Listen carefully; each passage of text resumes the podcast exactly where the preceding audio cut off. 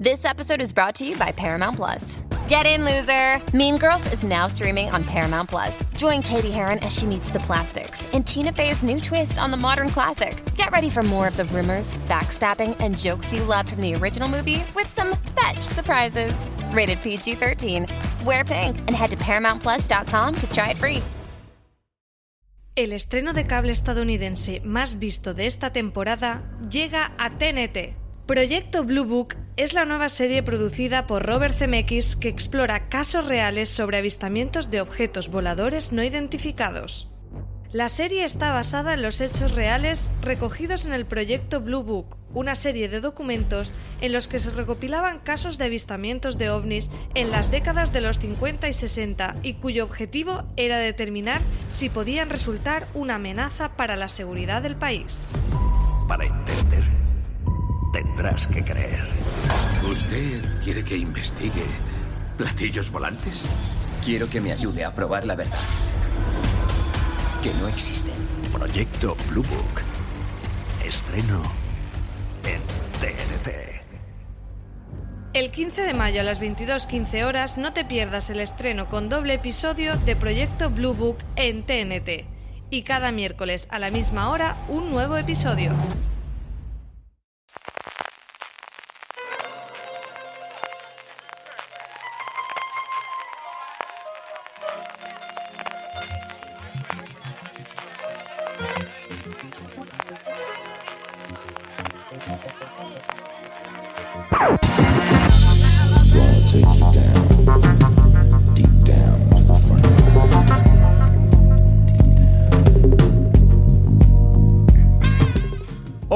Bienvenidos a Recap Juego de Tronos, el podcast de fuera de series dedicado a analizar episodio por episodio la octava y última temporada de Juego de Tronos.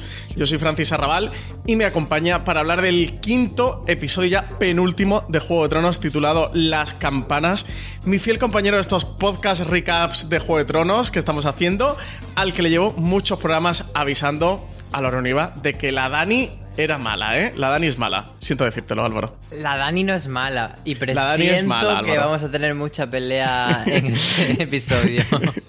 me, ha, me ha escrito antes, esta mañana eh, un, un tuit, no recuerdo ahora la persona quién era, eh, diciendo que iba a escuchar con palomitas este podcast, Álvaro, porque ya presentía que, que tú y yo íbamos Iba a tener a- hoy un, feud, un desencuentro. bueno, y esta semana está con nosotros una invitada que no sé si se ha quedado tan horrorizada como su personaje favorito de la serie, Arya Stark, con la masacre llevada a cabo en Desembarco del Rey. Valentina Murillo, ¿qué tal, Valen? ¿Cómo estás? Yo estoy bien, es el primer y último programa que grabo con vosotros de Juego de Tronos. No había Sí. venido nunca. No, no habías venido nunca porque no habías estado en Donde están mis dragones y, y estás en este podcast recap. Valen, ¿te has quedado horrorizada o cómo llevas el episodio? ¿Lo has digerido? Que tú además lo acabas de terminar hace nada, unos minutos. Digerirlo no. Me he quedado empachada, pero es que este episodio, como toda la temporada de Juego de Tronos, es un blockbuster. Sí, Los esta- guiones se los comen con palomitas Sí, ellos. Sí, esta está yendo a trago gordo. ¿eh? Esta es de, de tubería de caño gordo esta temporada. No, no le queda más remedio en solo seis episodios para cerrarlo todo. Bueno, si os parece, no, no sin más dilación, que, que va a ser largo todo lo que tenemos eh, que comentar, empecemos por lo primero más importante que ha pasado en el episodio, que ha sido el fin de Varys. Varys mm, ya muerto, Álvaro, y muere al final porque ha terminado traicionando a Daenerys y lo han pillado. Sí, la traición de la que llevamos mucho tiempo hablando de, Dan de Daenerys, ella misma lo dice, me ha traicionado John Nieve, pero al final el que se lleva, pues eso, la, la parte de, morir abrasado por el dragón, churruscadito, es Lord Varys. Que es un final que me parece muy coherente con el personaje. Al final él ha estado durante mucho, mucho tiempo conspirando, como él mismo ha dicho, ha visto más reyes que nadie. Y, y toda su vida moviendo los hilos, al final, una de esas veces, pues se ha quedado con el culo al aire y le ha tocado. ¿Cómo has vivido este Dracaris? Eh, no último Dracaris seguramente que veremos de Daenerys, pero sí este Dracaris que le ha caído encima a Varys, ¿valen? El Dracaris este ha sido el mejor que ha servido Emilia Clarke, que es una actriz que yo creo que como todos no le teníamos mucha simpatía a su interpretación, la veíamos un poco sosa o limitada. Y en este episodio yo creo que podemos escribir Emilia Clark como Emilia con Emi delante. ojalá, ¿eh? Ojalá esa nominación que apuntas. A ver, bueno, la nominación sí, pero yo creo que el Emmy se lo tienen que No, no repartir creo que se lo entre lleve. Lena Headey y Sophie Turner. No, pero es que eh, si pone este episodio se lo merece. Si alguna otra vez ha estado nominada, no. Pero en es- o sea, todo lo que no ha hecho en el resto de temporadas como actriz, en este episodio se merece el reconocimiento. Sí, y Varys, pues también se merecía lo que le pasó. pues, ¿Qué esperaba? Él ya sabía lo que iba a ocurrir. Sí, sí, yo creo que sí, que, que él ya lo pronosticaba. A mí la escena en sí me gusta mucho cómo va apareciendo Drogon eh, por detrás, desde la oscuridad. Eh, la escena es absolutamente terrorífica. Te ponen el plano subjetivo como si fuéramos, como si el espectador fuera Varys y vas viendo aparecer Drogon, lo vas viendo aparecer poquito a poco. Y la verdad es que es terrorífico e imponente ver a ese dragón apuntándolo. A mí me parece bastante poético que, le haya costado la vida, o que- que la conspiración o el complot que por fin le ha costado la vida a Varys, que recordemos que lleva una buena huchaca detrás de, de complots y, conspiraciones llevadas a cabo, sea la que por primera vez ha sido un poquito mirando a los demás. Álvaro, yo sé que, que en esto disentimos, porque lo hemos estado comentando antes fuera de micro, pero yo sí, sí que entiendo que, que aquí Varys, eh, él cree en su opinión, que Jon sería mejor gobernante que Daenerys. Creo que, que él, que además conoció a Eris eh, II, el rey loco, el padre de Daenerys, sí que le ve ese puntito de ira, mm, orgullo Targaryen y, se inclina por Jon. Y bueno, y, y todo esto que, que empezó a pergeñarse hace unos episodios con, con Tyrion, pues finalmente le, le ha costado la vida y se cumple la profecía de Melisandre de que ambos morirían en tierra extranjera. Así que nada, final de Varys. Eh, sí, pero Álvaro, yo en realidad no disiento en, en los motivos de Varys. O sea, me parece que Varys es coherente con su personaje, es lo que, lo que siempre ha querido, como dijo él hace un episodio, sí, el episodio pasado, dijo que él lo que quería era lo mejor para los pobres, porque siempre él ha pertenecido al pueblo y su ascenso al poder era con ese objetivo. Entonces, por ahí me parece, eh, me parece coherente con Varys y me parece bien. Lo que pasa es que, claro, él no deja de estar traicionando a la reina mm, para la que sirve de consejero, a la sí. reina que le tiene en su castillo, entonces, pues, inevitablemente tiene que, acabar achicharradito. O sea, una cosa no quita la otra. Lo que sí es curioso es que Tyrion Lannister también ha formado parte de esa traición. Luego la volverá a traicionar, que eso ya será material para el próximo episodio, pero en, esa eh, conspiración eh, los que están metidos en el ajo son tanto Jon como Tyrion, como Varys, como Sansa, y de momento solo él ha sido el, el que ha pagado.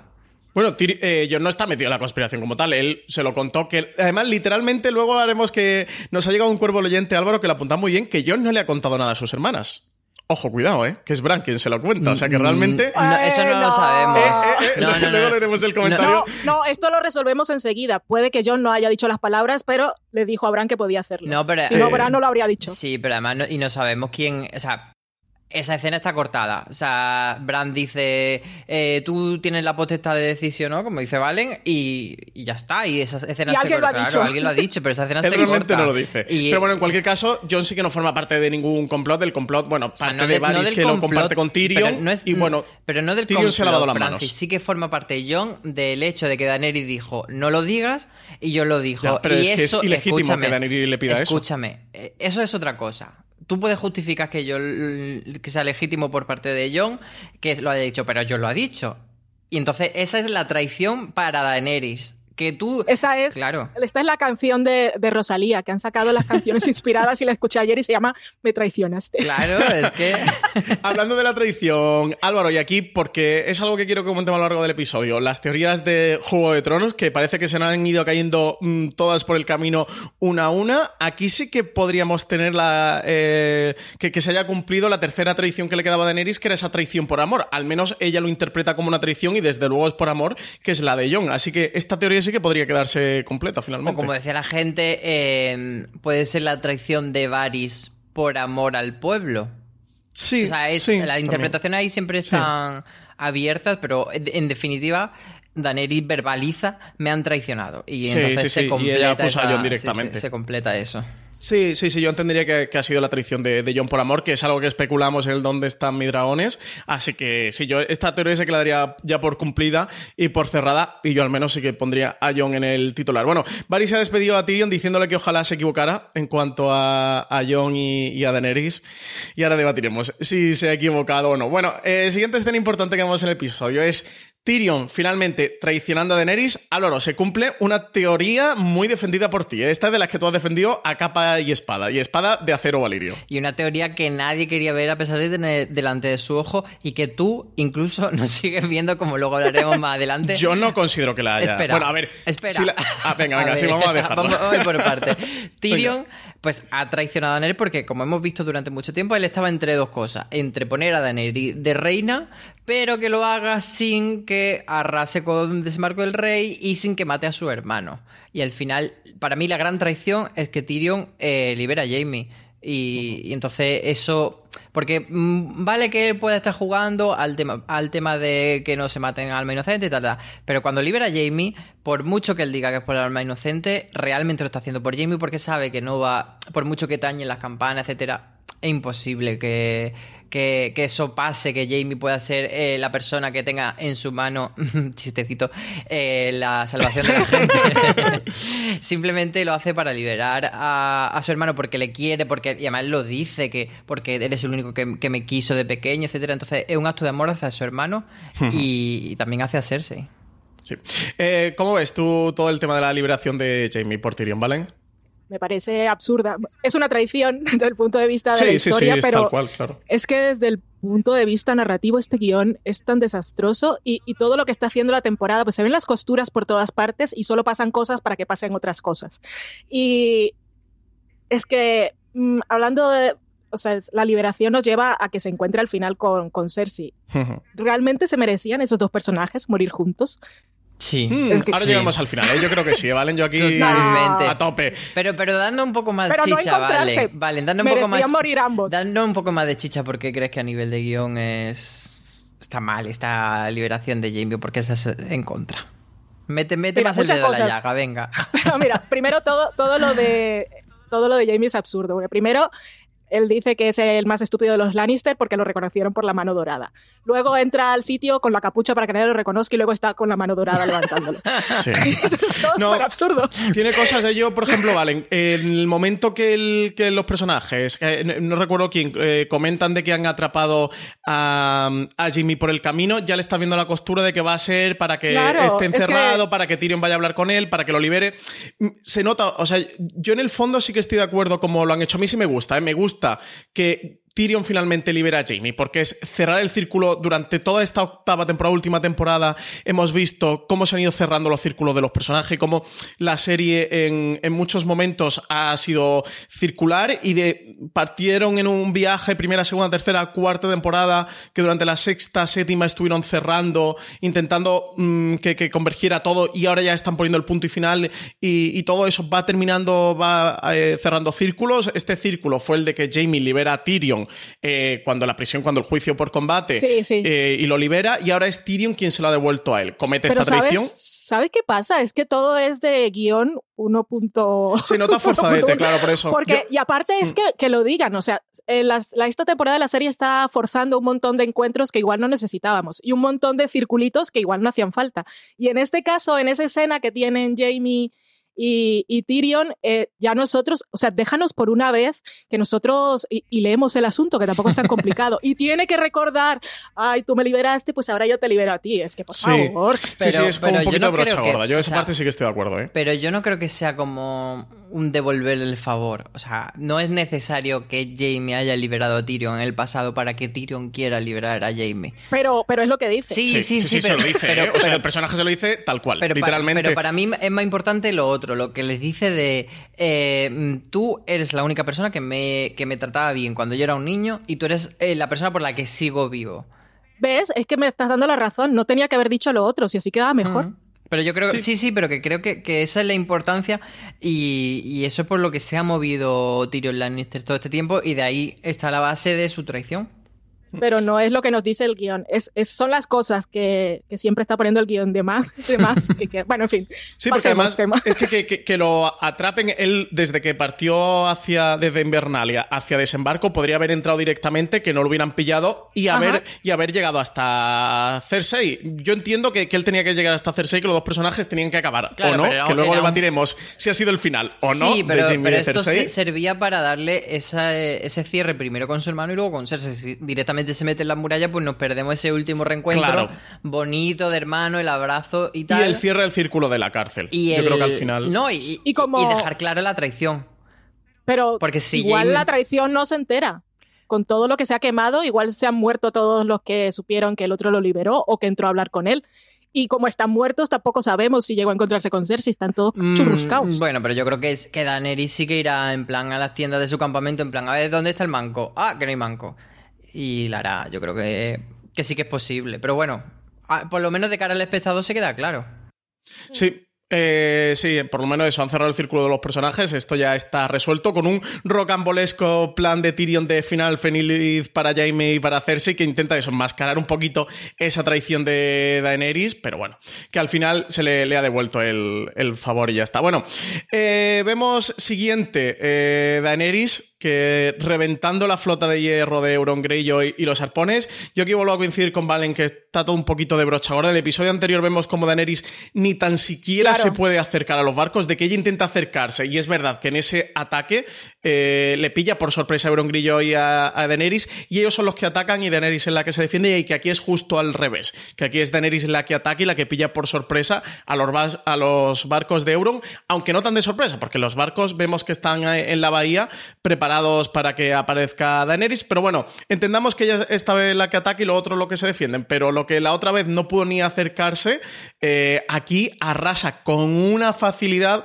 que para mí, Valen, es porque en el Sí. guion lo pone, porque es sorprendente la facilidad. Yo esperaba que al menos sí que Drogon saliera herido o tuvieran al menos cierto percance, pero es que los arrasa con una facilidad pasmosa, ¿eh? Fue muy fácilmente y luego nos muestran, ahora les cuesta un montón mover los arpones estos gigantes y todo es muy lento y, y enseguida los destruye. Es que esto, igual voy a decir un disparate porque yo de Juego de Tronos no me, entiendo, no me he enterado mucho al final, pero yo esperaba al menos que apareciera Yara, no sé con qué ejército, o apareciera más gente para que la ayudara en ese momento, pero que con dos dragones la primera vez le mataran uno y no pudiera hacer nada y ahora volara tan fácilmente y lo quemara todo, fue todo en muy tres minutos lo, lo acabamos todo. A mí quizás porque es un momento, Álvaro, muy espectacular y que visualmente es muy chulo, ¿eh? O sea, ver a Daenerys arrasando la flota de, de hierro y arrasando las murallas de Desembarco del Rey es tremendamente espectacular, pero me ha tirado un poquito para atrás eso, el decir, bueno, pues lo está haciendo porque lo pone en guion, porque demasiado fácil se lo han, se lo han dejado. Eh, mm, nos hemos olvidado de la bahía de esclavos cuando Daenerys llegó mm, y estaba todo manga por hombro con todos los amos estos locos eh, rebelados contra ella, con todos los barcos y ella hizo fuf y se los cargó a todos. Pues esto ha sido lo mismo. Eh, hay que, ver la diferencia en dos cosas. Una cosa es Rhaegal volando por su cuenta y otra cosa es Drogon siendo eh, llevado por Daenerys.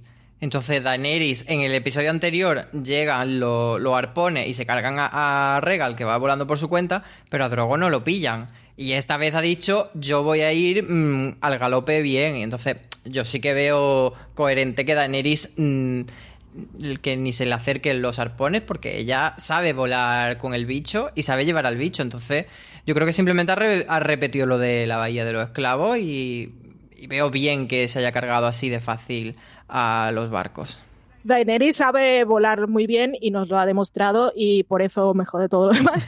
Pero aquí el problema entonces, volviendo a las costuras, está en el episodio anterior.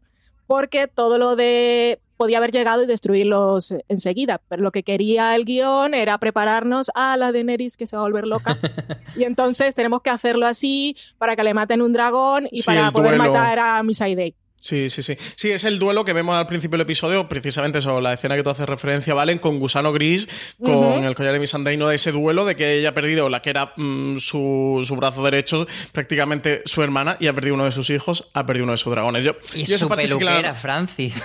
Y su peluquera también, ¿verdad? La primera escena que vemos a Daenerys le Que ese pelo no se- no se peina la solo. primera escena en plan de madre mía, ¿y ahora quién va a hacer a mí la trenza? Ese pelo no se pina solo. Yo, yo lo he visto demasiado fácil, ¿eh? O sea, entiendo que al final ella tenía que acabar con la flota de hierro de, de Euron y acabar con los arpones y es la escena espectacular y ten- tenía que ser así lo que es o que te lo tuviera un poquito más difícil o que en el anterior lo que decía Valen no lo hubiera tenido tan imposible porque ella cabalgando lo mismo que sabe cabalgar ahora un dragón y con Drogon a lomos intenta acercarse, ve que no puede y sale huyendo. Y esta vez decía- ella se tira para adelante. Perdona, lo que decía la abuela de dragones en su review del episodio anterior. No ha repostado el dragón. ¿Por qué? Porque no dijo Dracarys en. Lo has recargado. Bueno, vemos más allá que, que arrasa también la muralla de desembarco del rey. Es espectacular la escena reventando la muralla y cómo la muralla, la puerta principal de la fortaleza, cae sobre la compañía dorada, arrasa la compañía dorada en un pispás. ¿eh? Se han quedado sin compañía dorada, tanta compañía dorada y oye, unos trajes muy chulos que le han diseñado, pero que han permanecido poco tiempo en pantalla. Y Álvaro, mm, se ha llevado por delante a desembarco del rey, ¿eh? La Dani era mala y te lo dije que era mala. Que es Targaryen, que los Targaryen son malos, Álvaro. No es mala. Vamos a ver. ¿Cómo queréis que conquiste ella un país? ¿A besitos? ¿A por favores? Pues no. Ella ya ha consumido todas las vías diplomáticas. En el último episodio intentó, porque el enano le dijo que mucha gente inocente, mi, mi, mi, mi, mi, mi, vamos a hablar con Cersei. Cersei, ¿te vas de desembarco del rey? No, no me voy. Pues, ¿qué quiere que haga? Es que mm, yo no sé qué esperáis de, de una conquista, de cómo creéis que han sido el resto de conquistas, cómo se conquista un país como una guerra. Pues que esto, El esto caso es que no era guerra. necesario, Álvaro. Que no El era que no era necesario. necesario. ¿Por qué no es necesario? Porque han tañido Eh, las campañas. O sea, ¿cuántas veces mm, Cersei no ha hecho planes locos para clavársela a Daenerys? Mismamente, cuando quedaron a ver al espectro y dijo Cersei, ah, sí, sí, sí, yo me uno con vosotros a la lucha del Rey de la Norte, eh, del Rey de la Noche. ¿Fue Cersei con su hueste a matar al Rey de la Noche? Pues no. Entonces, ¿por qué debemos entender que cuando suenan las campanas, ah, es que ya se han rendido. Pues Daneri en ese momento se queda mirando como diciendo, "Mm, ¿me la van a clavar otra vez? Yo voy a quemarlo todo y voy a asegurarme 100% de que he conquistado la ciudad. No me voy a esperar a que, ah, han tenido las campanas, mm, voy a rendirme yo o a quedarme quieta y que me den con un arponazo en el Drogon. Bueno, antes de tú y yo entrar en un debate infinito por defender eh, una masacre, Valen, ¿qué te ha parecido que, que Daenerys haya arrasado desembarca el rey? Porque lo ha pasado a fuego, ¿eh? lo ha pasado a fuego hasta el último centímetro, lo ha reducido. Yo de todo este episodio voy a culpar a Benioff y a Wise porque eh, lo que hizo Daenerys es lo que ellos ha- han querido que eh, lo que ellos han querido que pase desde el principio y nos lo han estado recordando y los, los Targaryen y cuando nace uno se tira una moneda, moneda ¿no? y depende cómo Sí. cae vía Dragon y todas las cosas. O sea, ellos ya habían decidido desde el principio de la historia que esto iba a pasar. O sea que no era necesario para el personaje de Daenerys y a mí me parece que de alguna manera no le hace justicia al personaje. Pero no es culpa de Daenerys, es culpa de los guionistas. Bueno, pero como todo lo que ocurre, tampoco No, con el es resto que- también. Es que, es que se nota vive. mucho. Tú usted es una serie que incluso era aburrida en las primeras temporadas de lo mucho que construía y desarrollaba cosas. Entonces, en esta temporada se nota mucho que van... O sea, ¿por- ¿en qué momento decidieron que lo mejor era hacer solo seis episodios?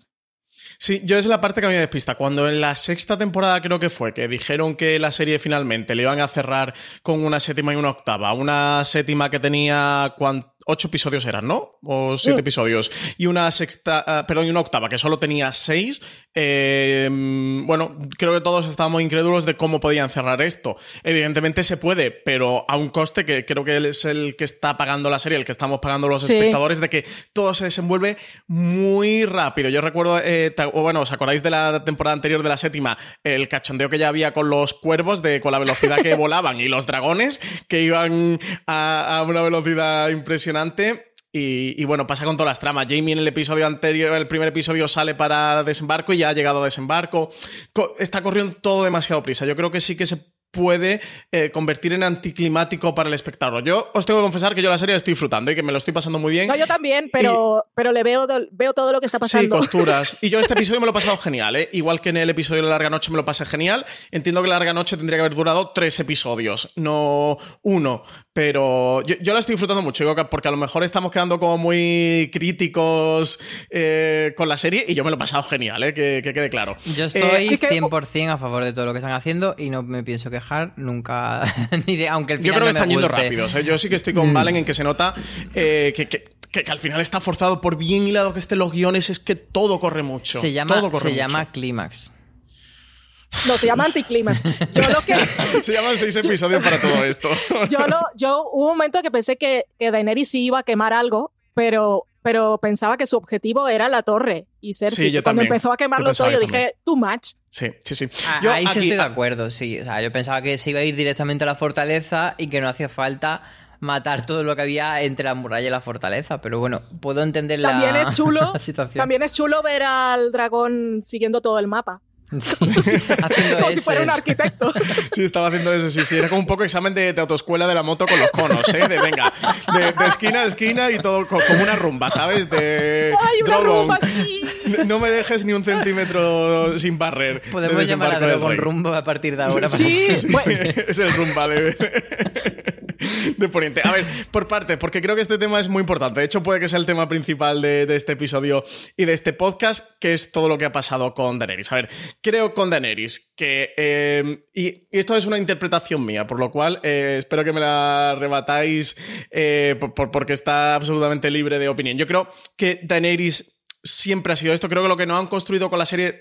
lo digo por si vosotros o muchos de los oyentes, espectadores de Juego de Tronos que han visto este episodio, sienten que lo que han hecho con Daenerys ha sido traicionar al personaje o que ha dado un giro de 180 grados y que han roto todo lo que había construido. Creo que al final lo que nos ha construido la serie es el camino de un gobernante, de un gobernante que recordemos que es un monarca, que no es un gobernante democrático, que a todos se nos olvida, que es un monarca que basa su derecho a un trono en su nacimiento, que esto no se nos olvide, porque como estaba aquí en una fantasía épica medieval, parece que de repente se nos olvida, pero un gobernante y a Jon, eh, y, es el feud que tiene con Jon, es la legitimidad del trono y que basa su, su derecho en un linaje sucesorio eh, de, de una monarquía, en el que mm, sí que parte con unas buenas intenciones o tiene unas buenas intenciones finales y en ese camino se va corrompiendo poco a poco. Yo creo que sí que, que hemos visto un camino de Daenerys quebrándose. Creo que como espectadores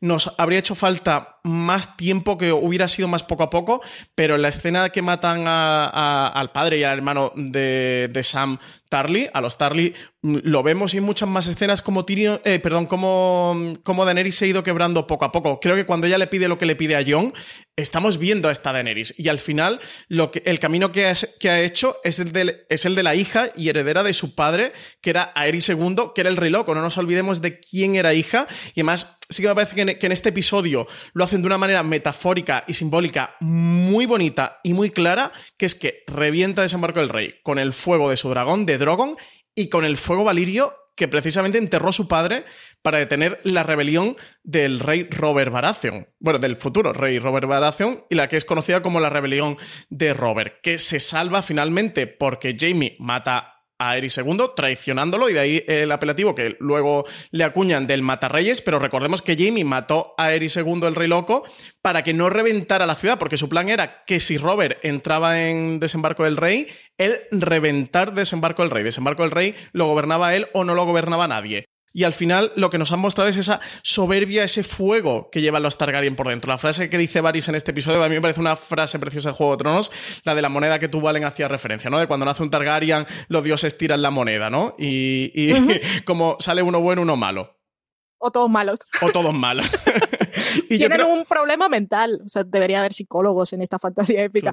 Todos, no, lo del rey loco, algo tienen. Yo creo que Daenerys sí ha recorrido este camino. O sea, No. me parece coherente dentro del personaje. Lo que, lo que pasa es que nos creímos, porque Daenerys en su momento sí que pensaba así todo lo de la rueda y romper la rueda y que es diferente y, y la rompedora de, de cadenas y toda una serie de, de armazón que ya se ha construido alrededor, pero que cuando se ha visto con poder de verdad y con fuerza de verdad, hace lo que ha hecho ahora. Hace lo que Aerys II y de hecho lo- es que al final es la metáfora de él ha completado el trabajo que empezó el padre, que era reventar el verdad, desembarco del ¿eh? rey, Estoy- reducirlo a cenizas. Estoy diciendo que no con la cabeza todo el resto de este rato, indignado, porque no, no, Francis, no. Y me parece súper injusto eh, lo que estás haciendo tú como voz de todo el fandom en contra de ha Daenerys. masacrado, ha masacrado a la población a ver, de desembarco del vale. rey.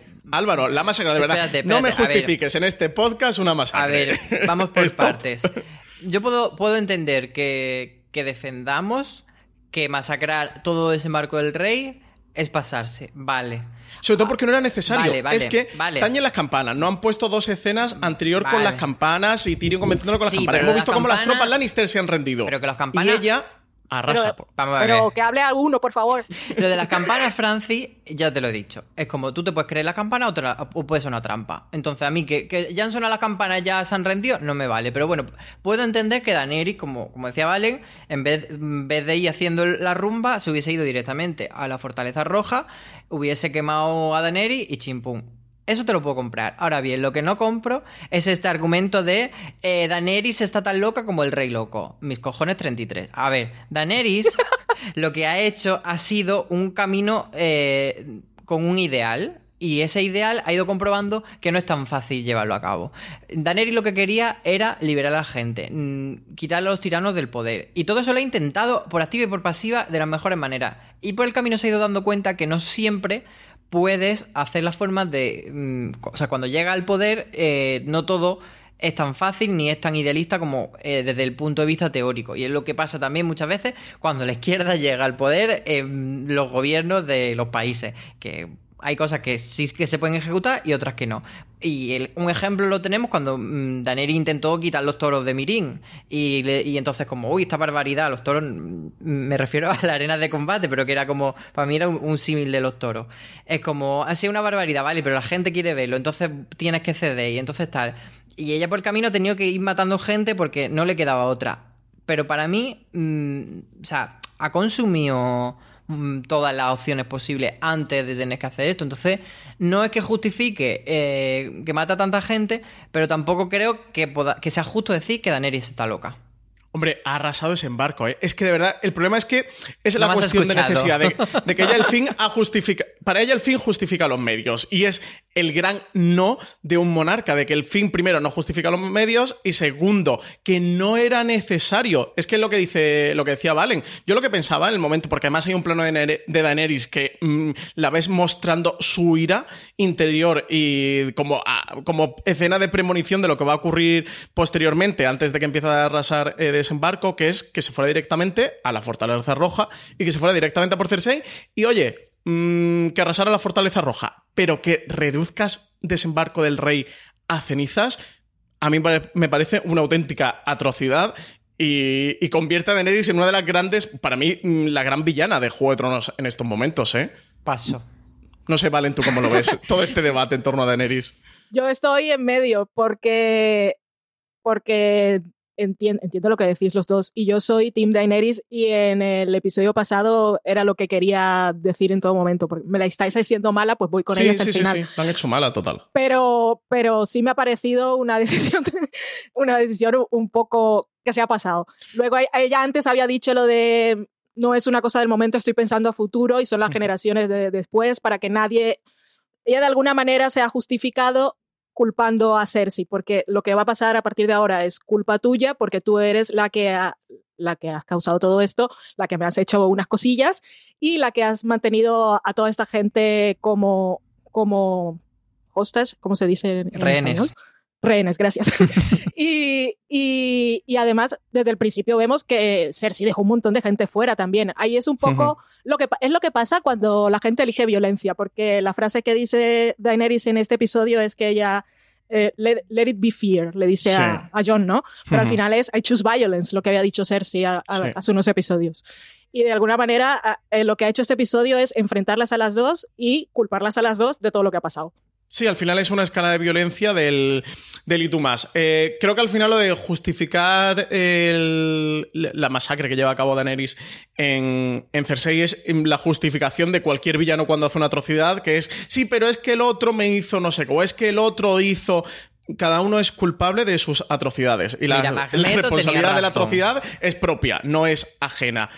Mm, Daenerys tenía conquistado, porque además creo que, que el episodio en eso es muy claro, pero muy, muy, muy claro, que cuando ella toma la decisión de arrasar, al menos cuando nos lo vemos como espectador, la decisión de arrasar desembarco el rey, es la escena posterior a que tañen las campanas, la escena posterior a que vemos a las tropas Lannister que no están seguros de si rendirse o no y finalmente tiran las espadas. No vemos la escena de mm, Daenerys de- eh, arrasando desembarco el rey antes de tañer las campanas, ni vemos esa escena antes de que los soldados Lannister se rindan. La vemos posterior.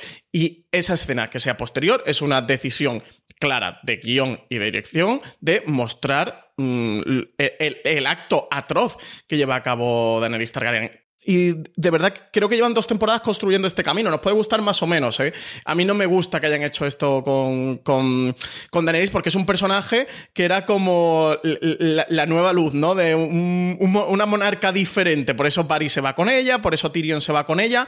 Pero bueno, era el camino del, del personaje. Claro, Yo creo que al final han construido un, un personaje muy interesante, lleno de matices. Finalmente se ha vuelto oscuro. Pero bueno, mm, como Anakin Skywalker también llevó a cabo un viaje del héroe y acabó en el lado oscuro. Me refiero, tampoco es un, nada nuevo ¿eh? en el relato de, Francis, de- pero de la fantasía que o de la épica. Lo que te estoy intentando decir no es que mm, no haya estado mal lo que ha hecho, ni que no hayan sonado las campanas antes, ni nada de eso. Lo que te estoy diciendo es que tiene un poco más de matiz la cosa. Lo que intentan hacer es decir, tú lo has intentado con todas tus fuerzas, ser buena, pero para al final jugar al Juego de Tronos, todo el mundo tiene que mancharse las manos de sangre. Entonces, Yo es que creo que no lo ha más intentado, Álvaro. oh, De ¿Cómo que no lo ha intentado? ¿Viste el, pa- el- el episodio anterior? Sí, ¿Viste pero te hablo de este. Pero te, te Claro, hablo de te este hablo momento, el este, momento en el que tú tomas. claro, pues eh, olvida la serie entera anterior. Eh, lo ha intentado en el episodio anterior, lo intentó en, en, en Sevilla y lo ha intentado en muchos sitios. Entonces, Otra cosa es, eh, y volvemos a lo de la desconfianza y las traiciones, quien le dice lo de las campanas es Tyrion. claro. Y ella en ese momento, él. pues muy segura de la gente que la rodea, que es nadie, no está. Claro, entonces ese momento de decir, ¿qué hago? ¿Me fío del enano que me la ha intentado clavar tres veces? ¿O mm, voy yo con todo mi coño y arraso? Pues va con tu su coño. No, Pero- no está bien, Álvaro, pero vale. Álvaro, Otra cosa que, perdona, que ha hecho la dirección es, lo has mencionado tú antes, Francis, el último momento, creo, que solo he visto el episodio ahora corriendo y a trozos, es el último episodio en el que vemos la cara de Daenerys, es en ese Sí, momento en el, el que supuestamente momento, toma la justo. decisión. Después la deshumanizan totalmente y solo vemos vuelo de dragón y fuego. Lo iba a comentar justo ahora, que, que- que es una decisión de dirección que no quería que pasáramos por alto. Eh, también en cuanto a la interpretación de Emilia Clark, que tú decías antes, Valen, Mm. e- esa cara mm, Sí. entre descompuesta, compungida, mm, con la ira, es una mezcla de sentimientos tan potente, con una cantidad de matices tan grande, consigue sacar a Emilia Clark, que para mí mm, se merece un Emmy, aunque si yo estoy con Lena Headey por encima de Emilia Clark, o, o incluso Yo con estoy Sophie con Jodie. Comer, Jodie Comer, pero seguridad también, también secundaria. vamos con Judy Comer. Pero bueno, Emilia desde luego que se merece estar nominada y que es la última vez que vemos el rostro a Daenerys Targaryen. No la volvemos a ver. A partir de que comienza esta atrocidad, lo que tú dices, la deshumanizan por completo, se convierte en un dragón, es una figura que vemos que está arrasando lo que, decían, lo que decía George R. R. Martin, ¿no? que los dragones eran las bombas nucleares de, de Poniente. Vemos cómo está arrasando la ciudad, cómo la está bombardeando, porque al final eh, podría ser un plano de Sí. un avión en la Segunda Guerra Mundial, de una escena de la Segunda Guerra Mundial, en el que no paran de caer bombas y está reventando la ciudad. Vemos cómo la gente va huyendo despavorida por los callejones y van muriendo. A mí, en esta parte me ha encantado el personaje de Arya Stark, ¿valen? Porque vamos viendo a través de sus ojos y de su experiencia todo lo que está ocurriendo en Desembarco del Rey. Lo vemos en primer plano. A mí, de verdad, me, me recordaba por momentos a. mm, ahí lo diré. A, salvar al soldado Ryan y a esa, a esa escena de desembarco.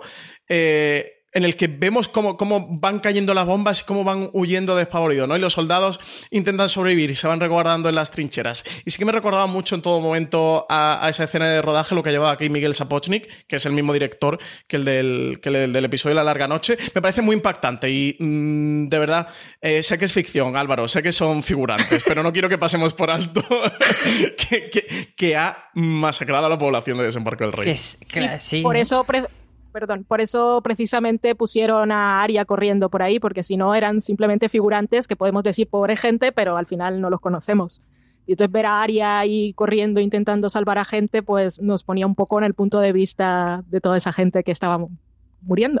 Sí, además eh, intentan hacer lo mismo que hicieron en Casa Austera con aquel personaje de Carsi, esta vez con el personaje de la señora del pelo corto, que creo que le sale bastante peor esa, Sí. eh, eso de coger a un personaje, presentártelo y a través de, de ella como, a ver, no nos importa esta señora Sí. en este punto de la historia. Sí, lo intenta con la nena, pero sí, Sí. es verdad que no está muy conseguido. Pero con Arya sí que, además, y además, sobre todo después de Arya ya definitivamente liberarse de, de toda esa parte mm, negativa de la venganza, etcétera. O sea, eh, tiene mucho sentido que, que ella decida no come- acometer la venganza justo antes de que sean los ojos de- del espectador y de la humanidad y de tal. Y, y sí, es como los horrores de la guerra, es básicamente lo que nos están contando ahí. Pero yo insisto en que al final lo que, lo que viene a decirnos no es tanto Daenerys es mala, sino todo el mundo para llegar al poder tiene que hacer cosas malas, incluida Dani que parecía la salvadora total. O sea, Sí, es más, sí. no es tanto como, de- como darle la vuelta a la tortilla de Daenerys era la buena, ahora es la mala, sino como equilibrar las cosas y decir, todo el mundo por el poder es malo. Y creo que ahí va a haber una reflexión final en el epílogo de la serie. Mm, luego os voy a contar cómo. Yo esa lectura sí que se la veo, ¿eh, Álvaro? Yo esa lectura sí que creo que está ahí y entiendo que los libros también irán por ahí porque sí lo veo muy de George R. R. Martin, que era lo que os decía antes, de, de ese camino que ha ido construyendo Daenerys, de cómo empieza desde la pureza y cada vez se va pervirtiendo eso y se va pasando al lado oscuro. Conforme va escalando en, en poder y cada vez va teniendo más cerca ese trono, ella, se, su, interior se ha ido volviendo más oscuro hasta ya haber perdido la razón por completo, ¿no? Y Pero arrasarlo. no ha que- perdido la razón y no se ha convertido en... O sea, yo lo que quiero que, que se entienda o que entiendas es que no es tanto un, un acto de el lado blanco y el lado oscuro. Es más de las cosas que hay que hacer para llegar... O sea, te tienes que manchar las manos y... Sí, y hombre, hay que pero hacer- masacrar una ciudad entera sin Ot- necesidad, a sí, lo mejor vale. excesivo. pero pero Bueno. que es como más eh, ponerlo en la escala de grises y decir que hasta la más. la persona que tiene mejores intenciones, por así decir, pues al final acaba haciendo atrocidades de la guerra porque la guerra es así. Bueno, vamos a hacer una pausa para el patrocinador de esta semana y vamos a la vuelta con los dos grandes combates que nos han dejado este episodio ahí espada contra espada. Calle 13 estrena La Forense, un drama procedimental basado en los exitosos libros de M.R. Hall. Su protagonista es Jenny Cooper, una médico de urgencias que tras quedar viuda comienza a trabajar como forense para investigar varias muertes sospechosas.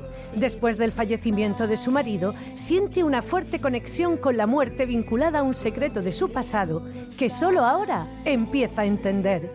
No puedo llegar tarde en mi primer día. ¿Seguro que estás lista para trabajar? Sí. Jenny Cooper, la nueva forense. Nunca había conocido a un forense. Creía que eran unos viejos repulsivos. Ahora mi vida es una locura y un caos completo. Es una fuerza, de la naturaleza. La naturaleza.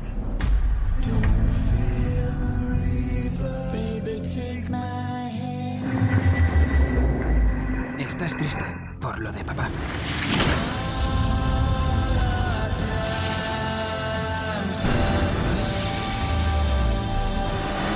Debemos hablar por los muertos, No hay que avergonzarse y decir, esto no es para mí. pero es para mí. ¿Cómo lo sabe? Lo sé. Es usted arrogante, es chapucero y no va a cambiar. Es usted o yo, y no seré yo. El 17 de mayo, a las 22 horas, estreno de La Forense en Calle 13. Y después de cada emisión, los episodios estarán disponibles en el servicio bajo demanda de tu operador. Bueno, Valen, no sé si hemos superado todavía lo de Daenerys y lo que ha pasado con desembarco. ya sabéis que yo estoy muy afectado, pero bueno, vamos a continuar, porque si no, no, no va a fluir este programa y nos vamos a quedar ahí.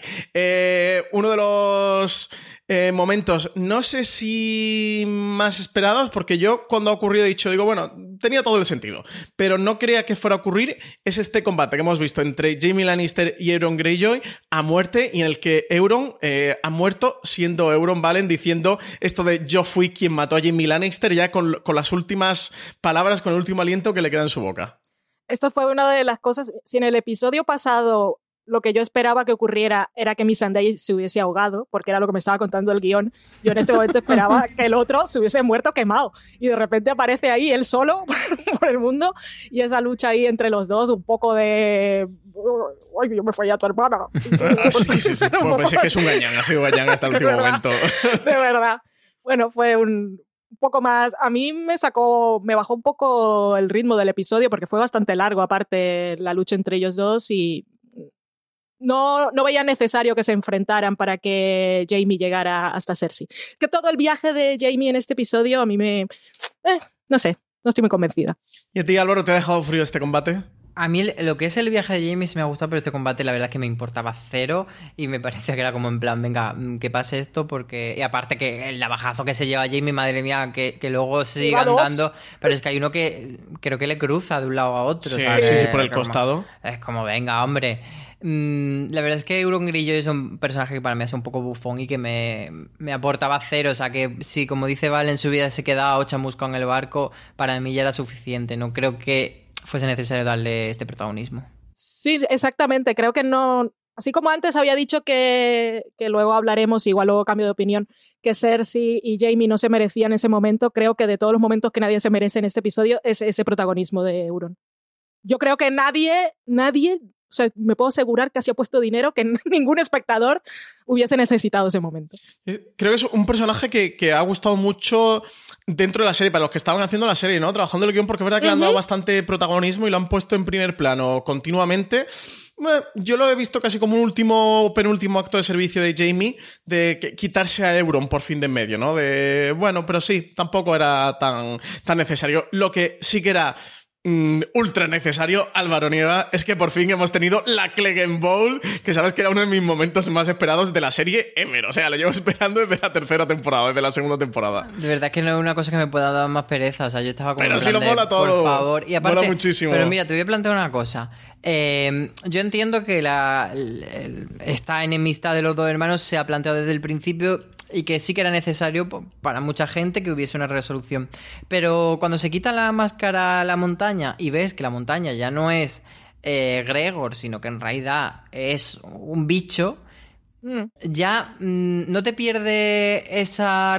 O sea, el perro no se está enfrentando realmente a su hermano, que era lo que él quería. Se está enfrentando a un bicho resucitado, que podría ser su hermano, podría ser 20.000 nadas. Entonces, o una montaña. O una montaña. Entonces, me parece que, ya a esta altura la montaña es un monstruo como tal, no es el hermano al que quiero matar. Entonces me parece que, ahí pierde mucho de lo emotivo que pueda tener. Álvaro, sí que es el hermano. Eh, fíjate que hay una frase que le dice eh, Sandor Clegane a Gregor Clegane, el perro a la montaña, que cuando se quita el casco, el perro le dice, sí, eres tú.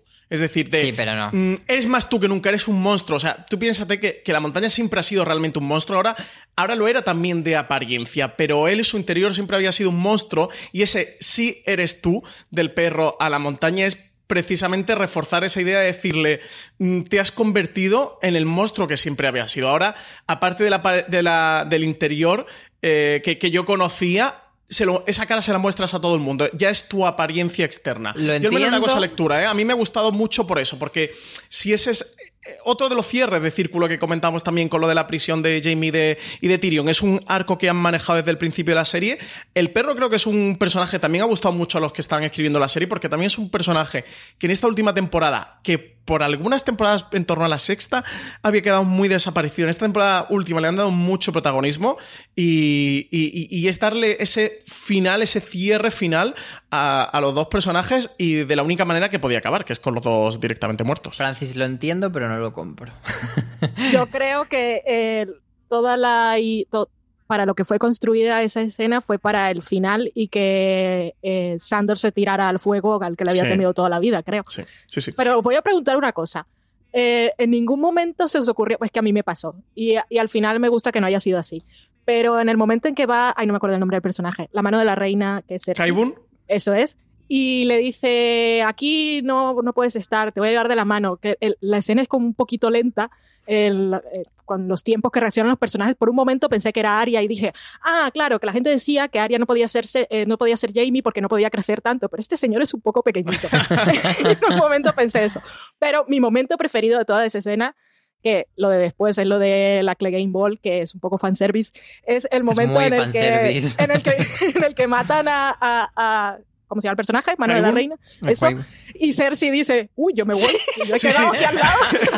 Yo lo quería comentar porque el momento es muy. Me piro que yo ya mis Sí, problemas con mi hermano me los resuelvo yo. Así que estos problemas entre Además hermanos son para vosotros. Se es va como maravilloso. chiquiteando en plan. Sí, sí, sí.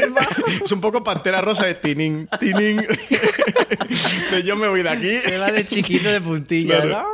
Yo ya tengo muchos problemas entre mis hermanos como para comerme los vuestros. Es buenísimo. Y Kaibun eh, también mm, despedida final, que Sí. el pobre lo, tira así como volando la montaña de venga, hasta luego.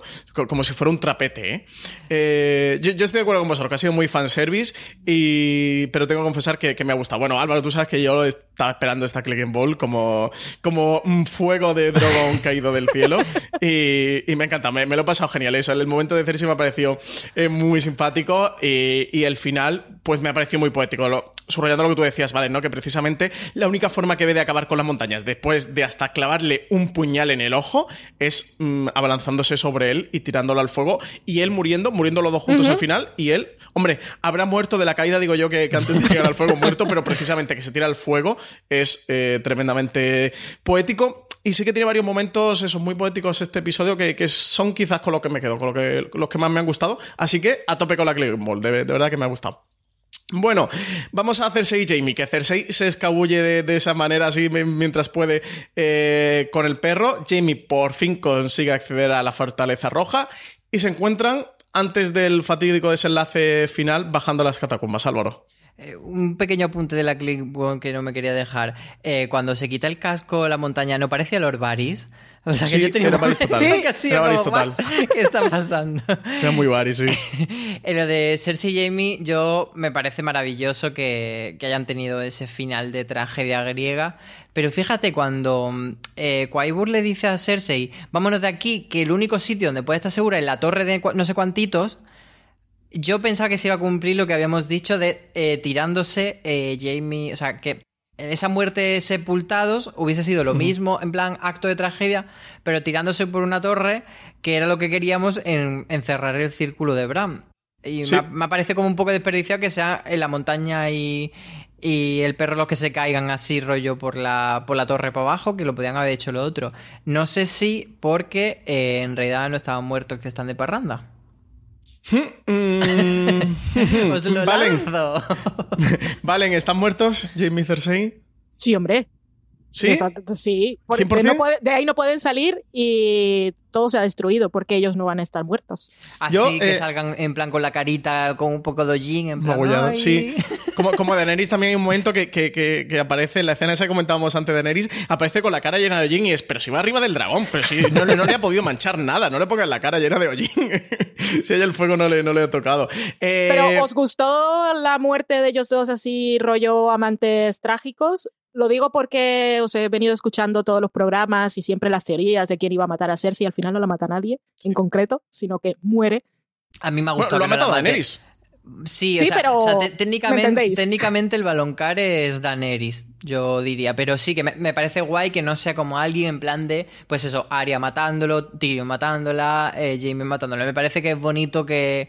O sea, porque si alguien la mataba era como un punto eh, a favor de Arya, un punto a favor de no sé quién. Pero me, me mola que a Cersei no la mate a alguien en concreto, sino que tenga ese final y un final precioso con su hermano y que era un poco lo que no habían vendido, ¿no? Que, que ellos dos estaban eh, destinados a estar el uno con el otro para siempre y, y que todo lo que hacían era por amor, pero también eran villanísimos, entonces. Es la relación más duradera de Juego de Tronos, ¿no? De la primera temporada, del primer episodio al último mueren juntos. Qué romántico el incesto. Muy Yo- romántico. Os tengo que hacer una confesión doble.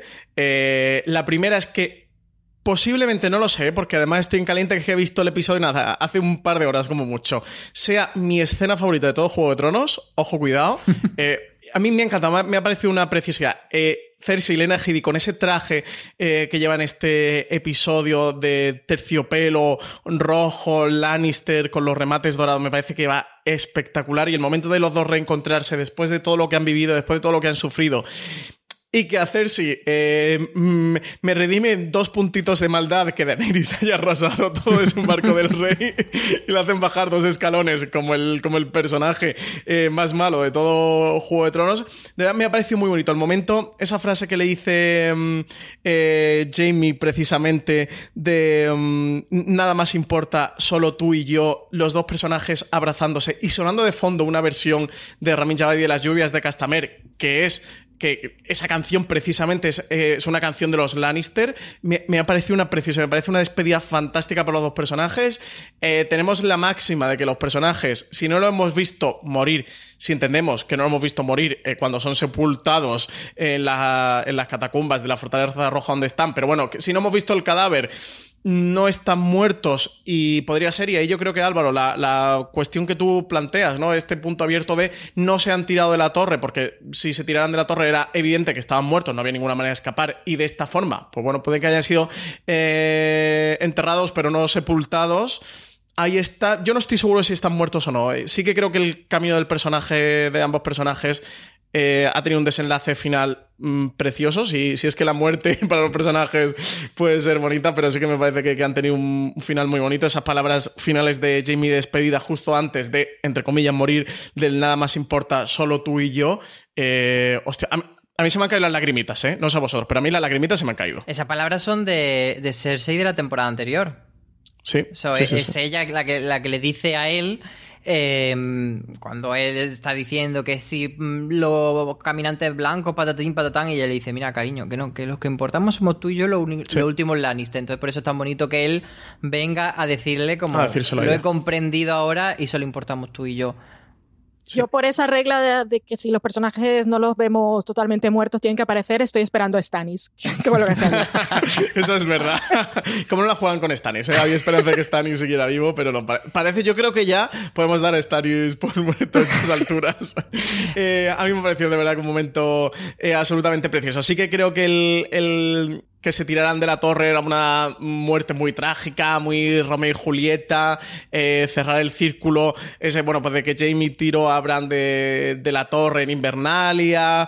Bueno, lo hemos comentado Álvaro tú y yo en los podcasts, de, sobre todo en el anterior, que sí que nos parecía como un cierre muy redondo y muy bonito, pero sinceramente este con las lluvias de Castamer de fondo, a mí se me han saltado las lagrimitas. Así que... Por lo menos hemos tenido un momento más de Cersei porque en esta temporada solo la veíamos mirando por los balcones. Entonces, pero aunque mirando bien. No sea, aunque no sea lo mejor del mundo como resolución para mí a nivel personal, pues me vale la escena. Pero miradas de Emi. Yo eh, quería añadir que sobre esa hipótesis de que igual no estén muertos, que veo bastante factible que veamos que se solucione el entuerto de Daenerys, Sansa, etcétera, que ahora comentaremos, uh -huh. y que en el último capítulo haya una especie de epílogo de ese niño diciendo, o sea, ese niño ya, el churumbel ya criado, el hijo de Jamie y Cersei, y diciendo soy el último de los Lannister, un poco espejo de, de Daenerys, o sea, que esté en el exilio.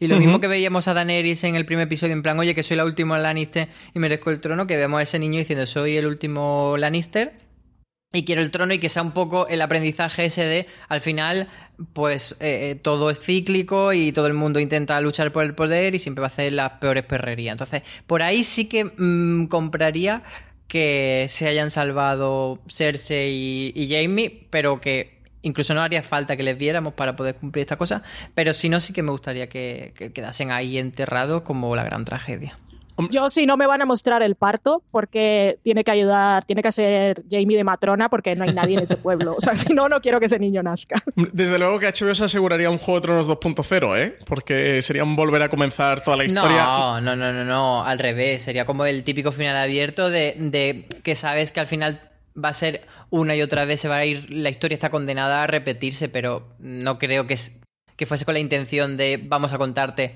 ahora cómo Pepito Lannister intenta, porque sería lo mismo. O sea, si, si Juego de Tronos tiene continuidad como universo, va a ser con precuela o con historias laterales, pero no, no va a ser continuar esta línea temporal, yo creo. No sé, yo creo que sí que le van a poner aquí el punto y final. Yo me gustaría que los personajes hubieran muerto, sinceramente. Sí que esto de los finales felices de Missandei, Gusano Gris, allí en la playa de. ¿Era de Karth? ¿A dónde, ¿De dónde era Missandei? No, de Karth no De era. Naz, Naz. De Naz, perdón. La isla de las Naz, mariposas. exactamente. Y este final también feliz que Tyrion le cuenta a Jamie, a Cersei, también los dos allí en, en esos y tal. Mm, no va muy por finales felices la serie, eso, y lo hemos visto con, con- toda la tragedia que ocurrió en Desembarco del Rey. Así que yo diría que los personajes están muertos para mí. Eso, el final, muy bien. Eh, bueno, aprovechando eh, que, que ha muerto Cersei, eh, repasar un poquito una de las cosas que hemos comentado mucho en estos podcasts de recap, lo comentamos mucho en el Dónde están mis dragones, que son todas las teorías que hay alrededor del universo de Juego de Tronos. Teorías que a estas alturas, en la que tan solo queda un último episodio, un episodio final para que termine la serie, eh, no parecen haber tenido demasiado peso. Eh, y Álvaro, no sé si tú das por cumplida la teoría del baloncar con que Daenerys, y abro comillas, haya matado a Cersei.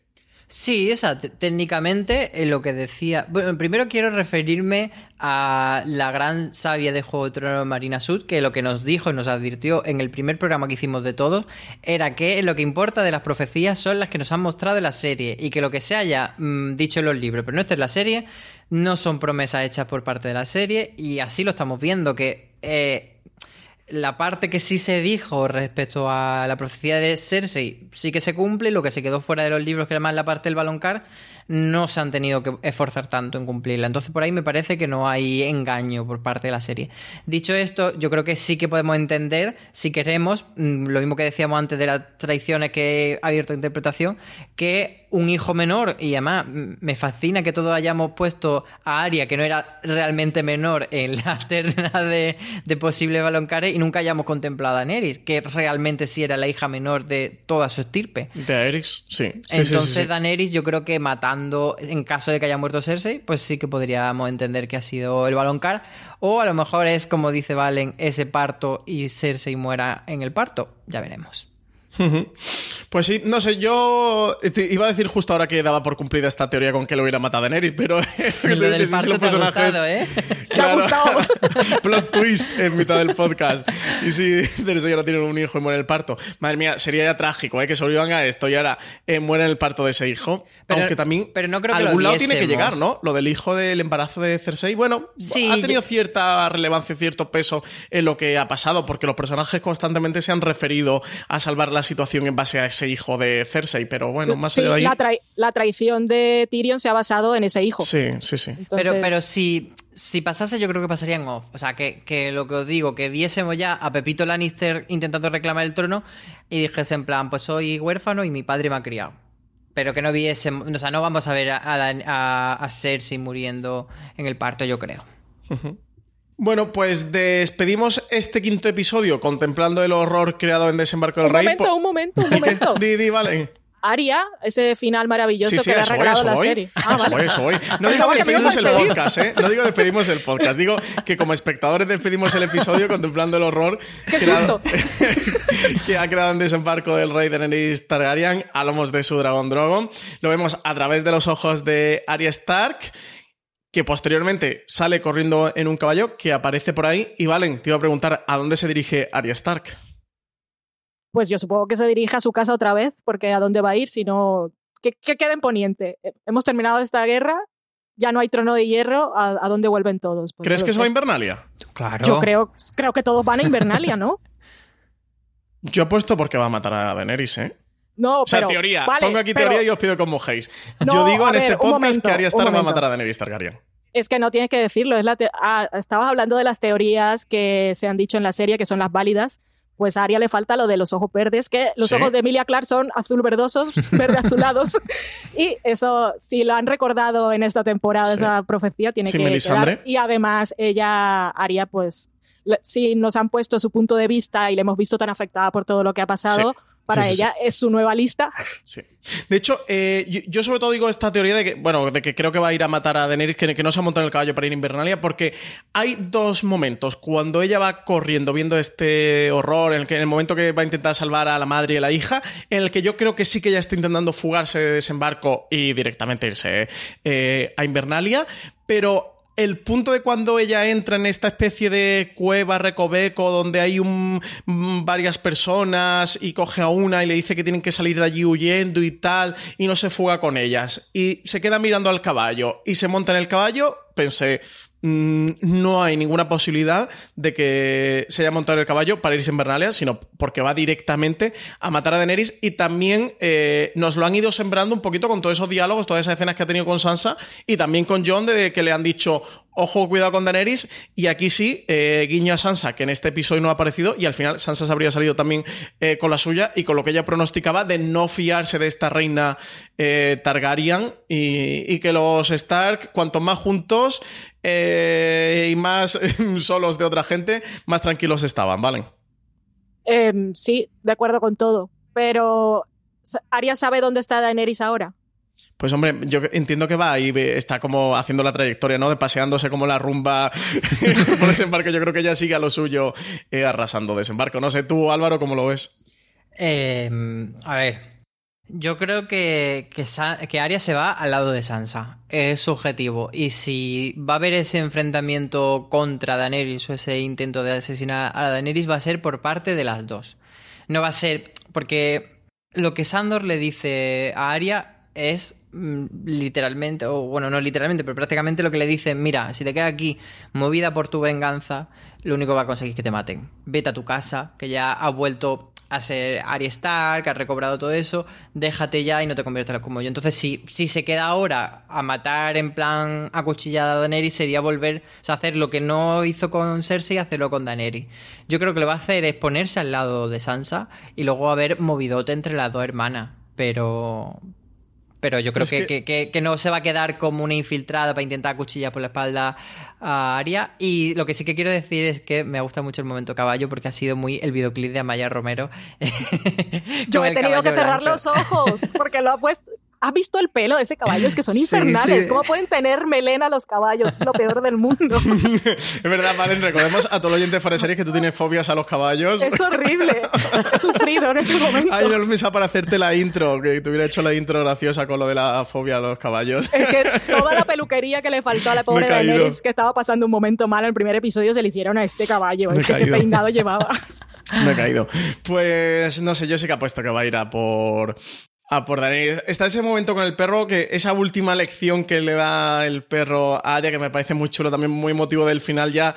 Yo para mí sí que ya despedida, bueno, iba a decir, yo ya para mí despedida definitiva de los personajes, sí, el perro muere, despedida definitiva de los dos personajes, eh, que es esa última lección en la que él le dice, mírame, eh, mm, te quieres convertir en lo que yo me he convertido, ¿no? De, de mira eh, la venganza donde me, me ha llevado este camino que yo he tenido durante toda mi vida, no te quieras convertir en lo que yo soy. Y me, me ha parecido muy bonito, de verdad, porque es al final también un, un cierre de círculo de todo el camino que han andado los dos personajes y que el perro le salva de la muerte a Arya porque seguramente hubiera muerto eh, derrumbándose la fortaleza roja y, y como él le dice que se vaya, pues decide hacerle caso y, y se va. Sí, sí está lo que le ha sembrado el perro, pero hostias, es que si no, ¿quién va a acabar con Daenerys? Si es que haga alguien, si no, a ver, yo creo que no la cosa tiene que, que resolverse. O por un lado, eh, que Jon y Daenerys se apañen y vean cómo lo hacen, o que, mm, que lo que yo pienso que va a pasar es lo siguiente, que eh, Daenerys ahora, cuando suba al poder, aunque tenga a Jon de su lado, le va a decir a Jon, mira guapo, eh, tu hermana mm, metió mierda entre nosotros para que tú fuese el rey. Así que con tu hermana las cosas no están bien. Y entonces va a haber una guerra, eh, desembarco el rey Daenerys versus el norte Sansa. Y que eh, Jon ahí se va a tener que posicionar. También hay otra posibilidad que supongo que es muy lejana, pero si se siguiera la psicología de los personajes, todo esto debería afectar de alguna manera a Daenerys. Porque ella lo que hizo lo hizo en un momento de impulsividad. Un calentón. Y sí, igual, igual hay un momento que me salió, eh, me salió después del episodio la promo inmediatamente, que es la promo más corta del mundo y aparte no tiene casi escenas del siguiente episodio. Eh, y Daenerys viendo lo que ha hecho, igual a ver qué, qué pasa. Yo creo que es la oportunidad de la serie de, de que pasen cosas. Yo os voy a pedir que os mojéis, así que Valen, dime qué va a pasar en el sexto y último episodio y cómo va a acabar la serie. Te voy a pedir que te mojes, lo Ah, no, no digas solo que pasen cosas. Di, di, di. No, es que básicamente no, no tengo ni idea, porque yo para las teorías soy lo peor del universo, aparte de que nunca me lo planteo. Pero lo que me gustaría que pasara es que fuera más una cosa dialéctica y que no hubiera otra guerra. Y que sí se mostrara alguna consecuencia emocional en Daenerys y las cosas fueran de otra manera. O sea, me gustaría pensar, aunque la serie obviamente no va a ir hacia un final feliz porque no es lo que nos ha vendido nunca y no podemos esperarlo, pero sí me gustaría que esa idea de destruir la rueda haya sido algo más que quemarla. Y no sé, algún cambio es lo que espero. Álvaro. Eh, A ver, yo creo que, que es eh, inevitable que Daenerys haga esto que digo de, de decir Sansa me ha, traicionado y a ver qué pasa con Sansa. No sé si eso será lo que ocupe la hora y media final, no lo creo. Creo que va a haber más y en ese más pueden pasar muchas cosas. Eh, una de ellas que creo que es posible es que ahora que no hemos olvidado de la amenaza sobrenatural, que no olvidemos que era la primera escena de la serie. em, Caminantes blancos, no ha muerto. Sí, yo creo que, puede, que pueden volver los caminantes o que veamos a los niños de hierba, estos, los niños del bosque. Mm. Los hijos del Em, bosque, sí. Sí, los hijos del bosque, que, que creo que, mm, que eso la serie ha podido jugar a que creas que en el episodio 3 se ha hecho chimpún y que en realidad no sea un chimpún del todo, sino que digan ajaja. Eso Y- me gusta, Álvaro, porque es la idea de hemos querido arreglar las cosas y nadie las no, no ha pasado nada. vamos a hacerlo otra vez vamos a reiniciar el universo. Sí, yo creo que, que es posible que aparezca de algún modo, porque también el personaje de Bran Stark no ha quedado totalmente bien cerrada su historia. Luego el tema de los viajes temporales con todo lo de Odor y tal, ahí hubo un poco de. No sé. Faltan flecos que yo creo que si al final todo se reduce a Daenerys se queda en el trono, no se queda en el trono, sería muy poco. Muy poco cerrado. Sí. Y tampoco quiero que el final de la serie sea una pelea de cuñadas. Entonces sí, sí. me gusta, me gustaría, además sería muy positivo porque lo que hizo Juego de Tronos en un principio fue darle un estatus a las series de fantasía. Y me gustaría que el final tirara precisamente por ahí, que fuera algo más ver, que ver dragones volando o que resucitaron a, a Jon Snow y que la fantasía se apodere del final de Juego de Tronos. Yo, si os soy sincero, no tengo ni idea de lo que va a ocurrir en el sexto y último episodio de la serie. Mira que le he dado vueltas. Eh, no he hecho otra cosa desde que ha acabado el episodio. Sí que creo que veremos las consecuencias de Daenerys en la ciudad. Entiendo que vamos a ver una ciudad arrasada eh, por las llamas y convertida en cenizas. Eh, entiendo que veremos alguna imagen del trono con, con, esa sala del trono de la fortaleza roja medio destruida y cubierto de cenizas, que era esa imagen premonitoria que, que estamos esperando también que ocurriera, que por algún momento pensamos que podría ser nieve y que se refiriera a que el rey de la noche había llegado a desembarco del rey. Ahora hemos visto que, que no es nieve, sino que son cenizas, ese polvo blanco que hay. Así que entiendo que sí que veremos esas consecuencias, que veremos esa ciudad arrasada, entiendo que veremos a Daenerys afectada. Habrá que ver aquí, Álvaro, si nos redimen a Daenerys o no. Aquí nos han convertido a Daenerys en una villana.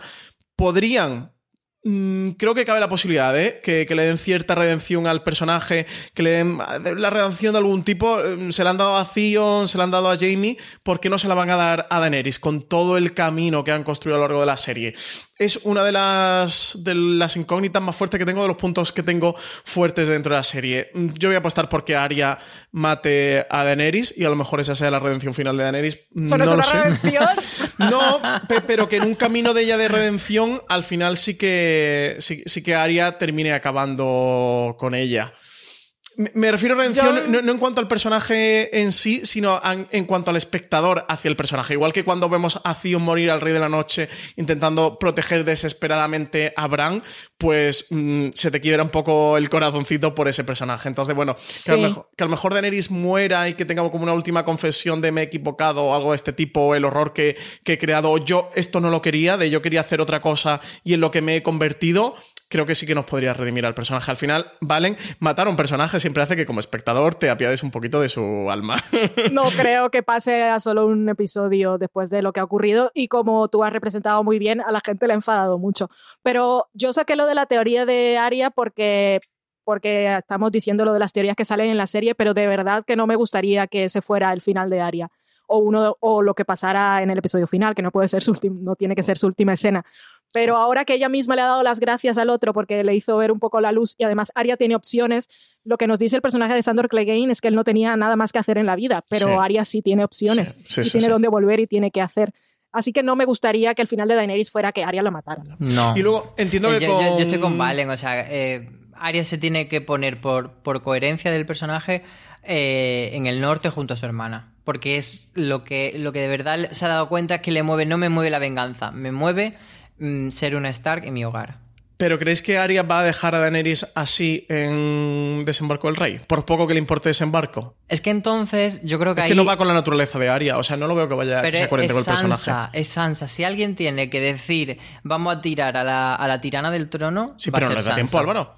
Hombre, por Bueno. rápido que vayan, que ya sabemos que aquí van rápido en esta serie y que vaya Invernalia y vuelva. Yo es lo que iba a decir, que entiendo que, que- que al personaje de, de Sansa le tienen que dar una resolución, porque es que en este episodio no ha aparecido y tiene que tener una importancia final, porque el personaje ha sido los que más importancia han ido cobrando a lo largo de la serie, que mejor y mayor desarrollo han tenido. Y entiendo que con Bran también deberían darle algún. Pero entonces tienen Cierre, que pero- unirlos, tienen que unirlos, no pueden estar Es la en incógnita que tengo. Por eso digo No. que estoy muy perdido con lo que van a hacer.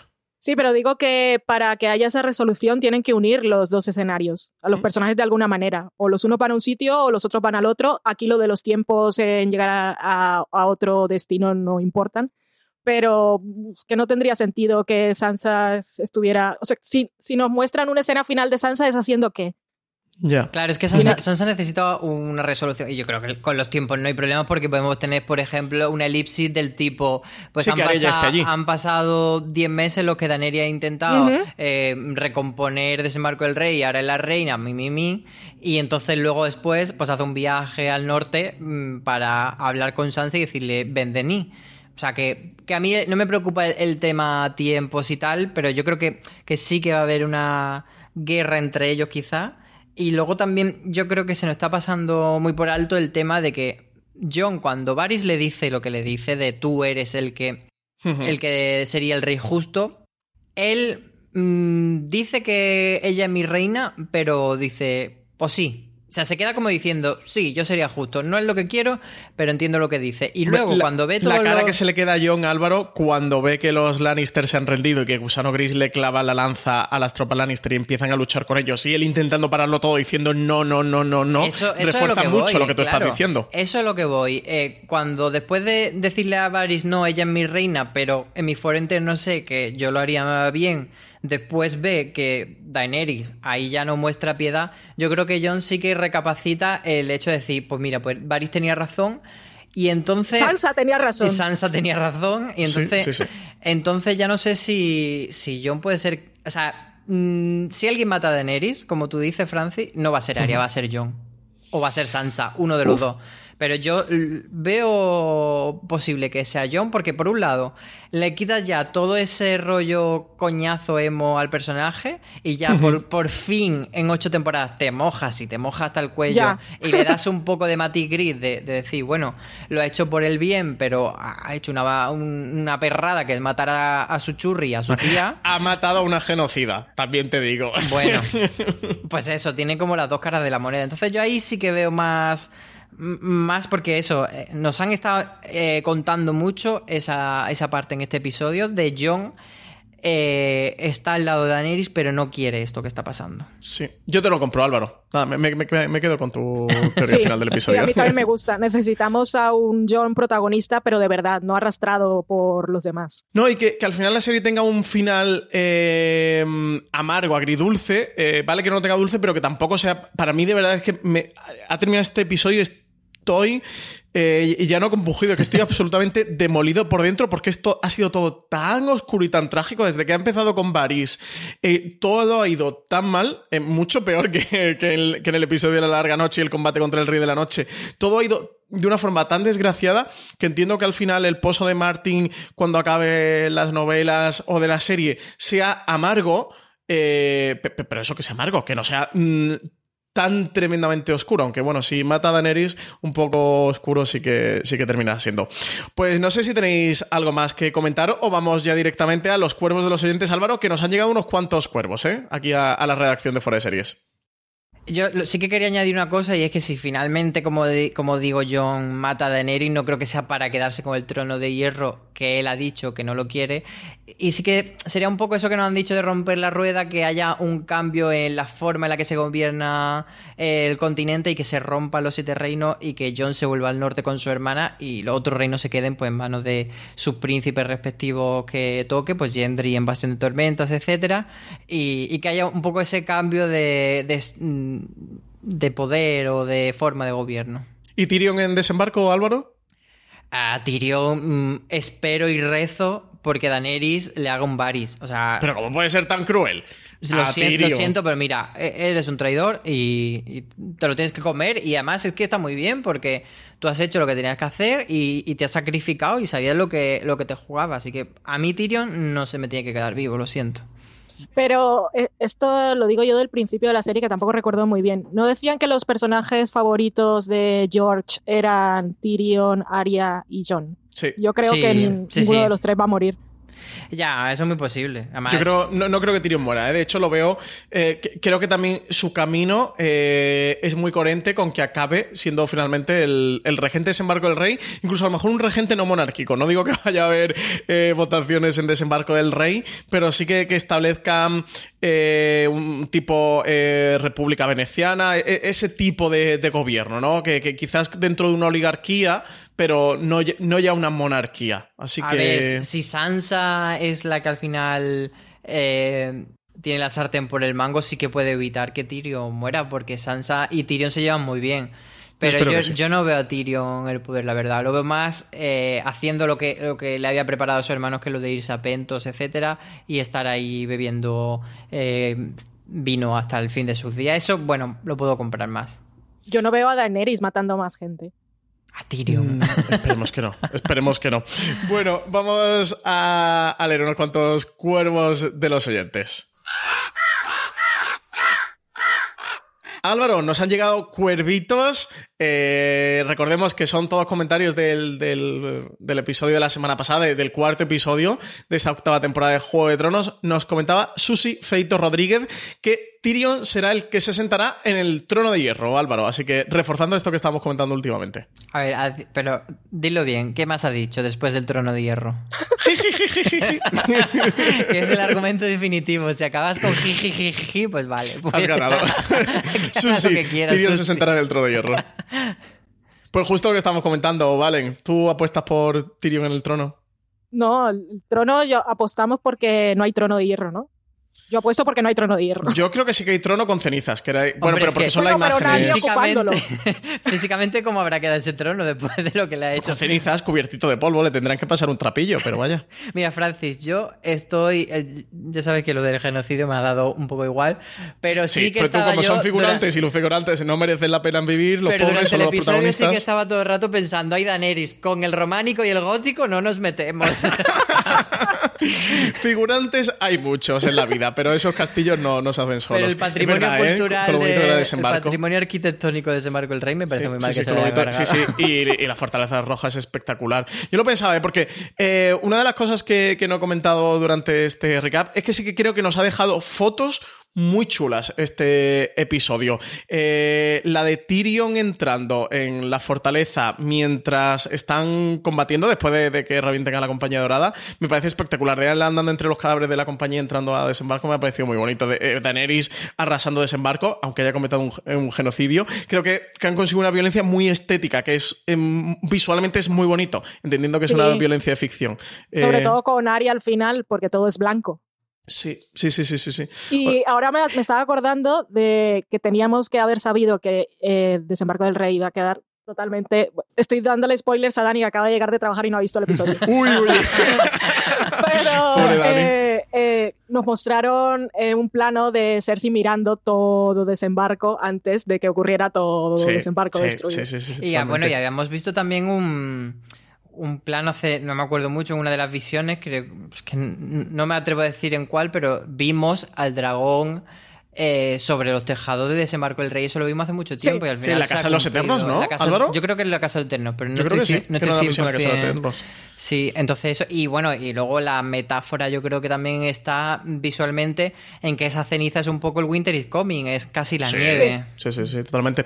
Eh, Valen, dile a Dani que se aleje de ti, que, que la noche es larga y alberga horrores. Se, se ha puesto los, se ha puesto los cascos.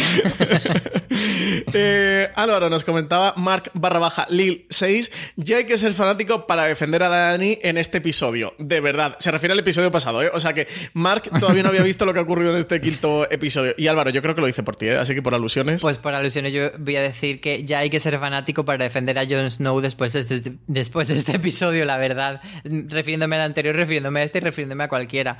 Yo, bueno, es que no, no puedo decir más de Dani. Yo creo que Dani, como decían con el meme de Paquita Salas, no estoy loca, estoy hasta el coño, y era un poco eso. es que Daenerys lo ha intentado todo y, y lo ha intentado por la buena y al final pues lo ha tenido que hacer por la mala. Y entonces al final ella ha cumplido su misión y su objetivo, entonces no me parece que sea justo penalizarla tan gravemente como está haciendo la gente, como diciendo eso de que está loca, de que es una sanguinaria y tal. Al final ella, su propósito era conquistar Poniente y lo ha tenido que hacer, eh, hacer lo que tenía que hacer. Sí, pero... También es una metáfora de lo difícil que lo tienen las mujeres en ese universo. Y Hmm. por eso también quiero que Sansa y Arya hagan una cosa diferente. Pero esa frase que a mí me resultó tan fanservice, que tuvieron, la conversación que tuvieron Varys y Tyrion en el episodio pasado y que hablaban de, claro, porque es que el hombre tiene Sí, una cosa más con la sí, que sí. puedes le resulta más fácil ser aceptado. Yo creo que hay un poco de todo eso, pero quiero que cambien las cosas en el final. Pero, Álvaro, la, la justificación esa de que tú dices de Daenerys de, de, mm, de lo que estoy es hasta el coño, eh, sería aplicable a Julio César arrasando la Galia, a Napoleón Bonaparte arrasando Europa, a Hitler arrasando No, Europa. no o sea, compares. no es justificable. Es que creo que es algo eh, injustificable, de verdad. No- al menos en mi presencia lo justifiquéis, que me pongo muy enfermo con estas cosas. eh, Olmo Eras. Un apunte interesante. Dice, Daenerys sí es una líder, pero en Merín, no en Poniente. Si sobrevive a todo esto, acabará por irse. Valen, ¿crees que Daenerys no va a acabar muerta, que va a acabar de parranda en esos? Ojalá se fuera con su dragón harta de todo y, y dejara todo. Pero a saber lo que va a pasar. Pero no me parece una mala solución. Álvaro. A ver, yo cuando en este episodio estaba ella despeinada y medio loca, meditando lo que había pasado, sí que pensaba que podía ser una opción, pero al final era una opción que también habría, por un lado, eh, enfadado a mucha gente, porque sería como echar freno, freno de mano en el último momento y volantazo. Eh, pero sí, sí que habría sido, digamos, la opción más buena para todo el mundo de decir, bueno, deja Poniente, que realmente no tiene nada con Poniente, y vete a esos. Pero no podía ser y ya a esta altura. O sea, en el episodio pasado te lo hubiera comprado, pero ya en este ya no.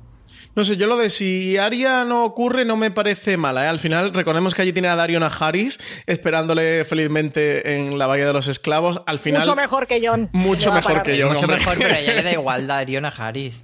Hombre, ya un Darion Harris ni mal. Y, y es lo que Ablomo comentas. Ella en Merín sí que fue una auténtica líder. En Poniente al final nunca termina de encajar. En este episodio se lo hice a John. En Hmm. la escena que tienen los dos de es que la gente mm, de aquí a ti sí te ama y a mí no. Y a ella en, en esos sí que le, le amaron y, y sí que hizo un buen trabajo. Así que. Imagina, imagina que, ¿eh? que aparece Yara con una flota y dice, me, me he ido a navegar y he visto que hay más tierra. Hay otro continente. No, pero, Dani, que hay más cosas que conquistar. Vente para acá. pero es lo que te digo, o sea, si en ese momento lo hubiese reflexionado y hubiese dicho, mira, a ti te quieren en Poniente, a mí me quieren en Mirín, me piro a Merín, vale, pero después de arrasar todo desembarco del rey y convertirlo en ceniza, ya tendría, tendría narices que dijese, bueno, mira, mejor me voy. Ya sería un poco raro. Ya, es tarde, señora. Sí, ya, ya no vale. Bueno, ya eh, último cuervo del oyente, Black Krakun. Y sí, recordemos que era sobre el cuarto episodio, no sobre este quinto, que tiene mucha referencia. Decía, me da mucha tristeza y decepción lo de Daenerys. Yo sí creía en ella y me parece que la está cagando porque construir durante siete temporadas este personaje para que ahora pase esto es muy incoherente. Creo que nos dejaron ver que va a morir. No me gusta que la pinten como loca con todo lo que ha hecho. Burn them all, nos Pues comentaba mira, se, Black se ha cumplido el bar de mol que decía Black Kraken. Sí, absolutamente, ¿eh? Absolutamente. Pues habrá no, que ver. no hay ningún cuervo diciendo que John no merece ser nada por lo que le hizo a Fantasma. En- no, no, no, no, no, no, no, no, no han llegado comentarios. es que yo cuando entran comentarios que se meten con John, eh, mi, mi- mi visión no los no, no- lo filtra. Estoy genéticamente diseñado para no ver comentarios negativos contra yo. no, es broma. Eh, sí, sí que no llega algún comentario con, eh, con lo de fantasma, eh, pero han sido todos de, de cachondeo. Era, no ha habido ninguno malintencionado. Eh, vale, eres de Bueno, las que eh, sostiene me- me que ha abandonado encanta, a fantasma porque Sí, le ha dado la libertad, porque lo ama. Y uno, cuando quiere a una persona, lo primero que hace es darle la libertad. Y un le, abrazo. le das un beso. Claro. Ah, Cuando tú te despides de una persona, terminas. Pero tenía la orejilla con tal, sarna, eh, también te un- digo. Ah, ahí- eso nos deja ver realmente quién es Jon Snow. Sí, o sea, Muy es, es- es muy mala persona. Yo, o sea, la despedida de Fantasma fue de mala persona. Bueno, despedimos ya también este programa, este quinto episodio de recap de Juego de Tronos sobre el episodio Las Campanas, que nos ha dejado un poco demolidos y devastados, tal y como se ha quedado Desembarco del Rey. Valentina Morillo, muchísimas gracias por haber estado en este recap de Juego de Tronos, que teníamos muchas ganas, Álvaro y yo, de tenerte por aquí y hablar contigo de la serie. A vosotros, gracias por invitarme, que se acababa la serie y pensé que me quedaba sin poder hablar de ella. Nada, nada, aquí hasta, hasta, la, última, hasta la última hora y al último momento. Eh, Álvaro Nieva, nos vemos en el siguiente, nos escuchamos en el siguiente podcast de recap de Juego de Tronos y ya nuestro último podcast recap de Juego de Tronos, ¿eh? Sí, sí, además yo estoy con una sensación de que por un lado no quiero que se acabe y por otra parte quiero que se acabe y descansar, pero voy a echar de menos sobre todo, o sea, no me da tanta pena que se acabe Juego de Tronos, sino eh, todo lo que suponía el crear teorías, el meditar sobre la serie, todo eso lo voy a echar mucho menos porque difícilmente otra serie me va a dar tanto juego en ese sentido. Sí, ahora nos vendrá el 4 de julio Stranger Things, pero hombre, Pues Juego de igual, Tronos... igual, Francis. Claro, No Juego de Tronos va a dejar un vacío muy grande, por eso digo Sí. que, que- que no vamos a encontrar un paliativo. Ahora también viene Handmaid's Tale, vienen muchas buenas series todavía que quedan por estrenar a lo largo de todo 2019, pero sí, Juego de Tronos y, y todos estos comentarios semana a semana se nos acaban. Yo lo más parecido que tengo es Westworld, ¿eh? pero no, no, no, no se le acerca ni mucho menos a Juego de Tronos. Y mira que a mi Westworld me gusta, pero a ver. Tenemos Watchmen, ¿eh? Eh, tenemos Not Watchmen. A ver, si, today. a ver si con Watchmen lo conseguimos. Pues bueno, oyentes de Fuera Series, muchas gracias por haber estado ahí una semana más. Eso, recordad, la semana que viene, martes de la próxima semana, eh, tenemos ya el último podcast recap de Juego de Tronos, sexto y último episodio de- ya de la serie que daremos por finalizado Juego de Tronos. No obstante, haremos eh, review, podcast y review de toda la temporada. Haremos un gran angular dedicado al legado que ha dejado Juego de Tronos en la televisión. Y Álvaro, haremos un ¿Dónde está mi dragón escaso cerrado? ¿no? Nos comprometemos ya finalmente de que sí que lo vamos a hacer. Sí, por supuesto. Hay que- repasar todas esas teorías que dijimos locas o no y ver qué se ha cumplido. La semana que viene tendremos podcast temático de Juego de Tronos, toda la parrilla de fuera de series en podcast, quitando el lunes que, que tenemos streaming y que no haremos otra cosa, seguramente que hablar de Juego de Tronos. Van a estar, todos los programas van a estar dedicados a Juego de Tronos, así que vamos a hablar mucho, mucho más sobre la serie. Recordad que también podéis encontrar mucho más contenido sobre Juego de Tronos en fuera de series.com, las críticas episódicas que estamos sacando semana a semana, eh, teorías y muchos artículos sobre todo lo que está ocurriendo en la serie. Muchísimas gracias por estar ahí una semana más y nada, nos seguimos escuchando aquí en Fuera de Series.